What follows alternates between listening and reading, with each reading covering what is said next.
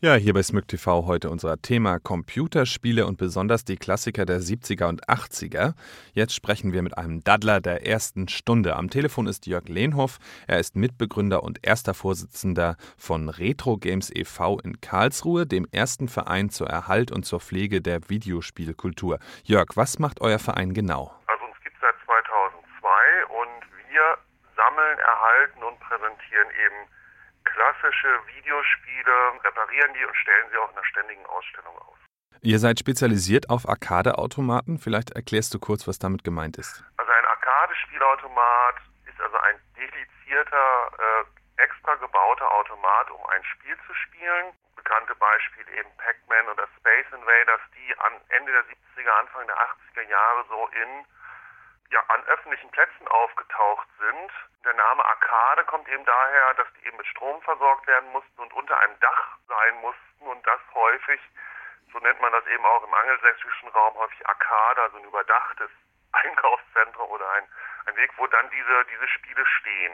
Also das hat nichts mit den äh, Blackjack-Automaten zu tun, die man manchmal in der Kneipe sieht. Ähm, nein, also diese klassischen Groschengräber, Markgräber, Eurogräber von heute, wo man da irgendwie in einer Kneipe oder in Spielcasinos eben Geld reinschmeißt, ja, und hofft, dass man Glück hat, das ist explizit nicht, womit wir uns beschäftigen. Wir haben eben Geschicklichkeitsspiele sozusagen. Da gibt es eine ganz harte Grenze. Also der einzige Geldspieler, den wir bei uns im Verein haben, der ist ausgeschlachtet, da hängen unsere Schlüssel drin. Also um Geldspielerei geht es bei euch nicht, nur seriöse Retro-Gaming-Automaten. Wie viele habt ihr denn bei euch stehen? Die Zahlen ändern sich sozusagen täglich, das ist wie mit alten Autos. Also äh, wir haben eben ungefähr 120 Quadratmeter Ausstellungsfläche, ungefähr 50 funktionsfähige Videospielautomaten, Arcade-Automaten und sieben Flipper und noch einige alte so Präsentationsständer von Videospielen, also Sega, Mega Drive und ähnliches, steht da auch noch rum. Diese 50 sind ungefähr die Menge, die wir jeden Abend zum Laufen kriegen. Oder immer, wenn wir geöffnet haben. Also dann trefft ihr euch im Vereinsheim, werft die Kisten an und spielt eine Runde.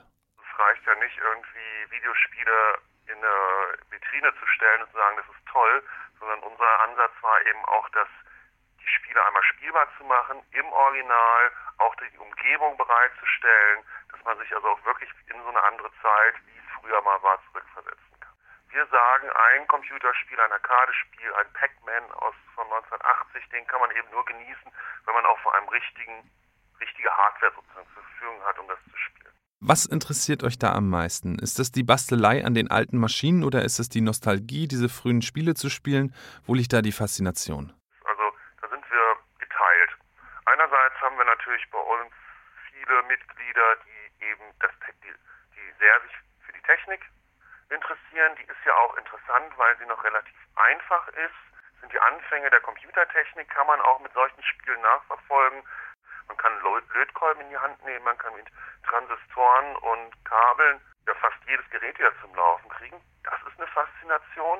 Das macht auch ein Teil von uns. Was begeistert dich besonders? Also mich motiviert zum Beispiel am meisten das Gesicht von Leuten zum ersten Mal bei uns in den Laden reinkommen und die durch den Laden tollen und sagen, das ist das, was ich früher gespielt habe und dann auch anfangen, Geschichten zu erzählen. Das interessiert mich zum Beispiel persönlich am meisten. Also wenn ich euch jetzt im Vereinsheim besuche, was erwartet mich da? Wie lasst ihr die guten alten Arcade-Zeiten wieder aufleben? Da wir alles das ehrenamtlich machen, ähm, haben wir zwei Öffnungstage, also jeden Dienstagabend treffen wir uns, wo dann geklönt, gefachsimpelt werden kann, wo wir dann die Ausstellung auch anschalten, dass man die Spiele spielen kann. Und jeden Samstag machen wir ab 9 Uhr abends Retro-Party. Dann wird also auch das Licht ausgeschaltet, wird 80er Jahre Musik aufgelegt mit richtig Turntables. Wir haben auch eine riesen Sammlung an 80er Jahre Samplern, die dann hoch und runter genudelt werden. Dann kann eben bis morgens gezockt werden. Also da wird fleißig gezockt, Retro äh, im Gesamtpaket sozusagen. Wer kommt denn zu diesen Abenden? Sind das nur die alten Gaming-Recken von damals oder gibt es da auch schon Nachwuchs?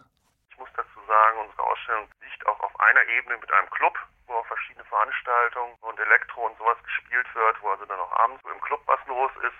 Und da mischt es sich dann doch schon ganz extrem von, sage ich mal, gestandenen Familienvätern Mitte 40, die mit ihren Kumpels mal wieder zocken gehen wollen, bis zu 19-, 20-Jährigen, die das extrem cool finden, die alten Automaten zu spielen, die älter sind als sie selber und einen riesen Spaß haben und am nächsten Wochenende mit einer ganzen Horde nochmal wieder dazukommen, weil sie das so toll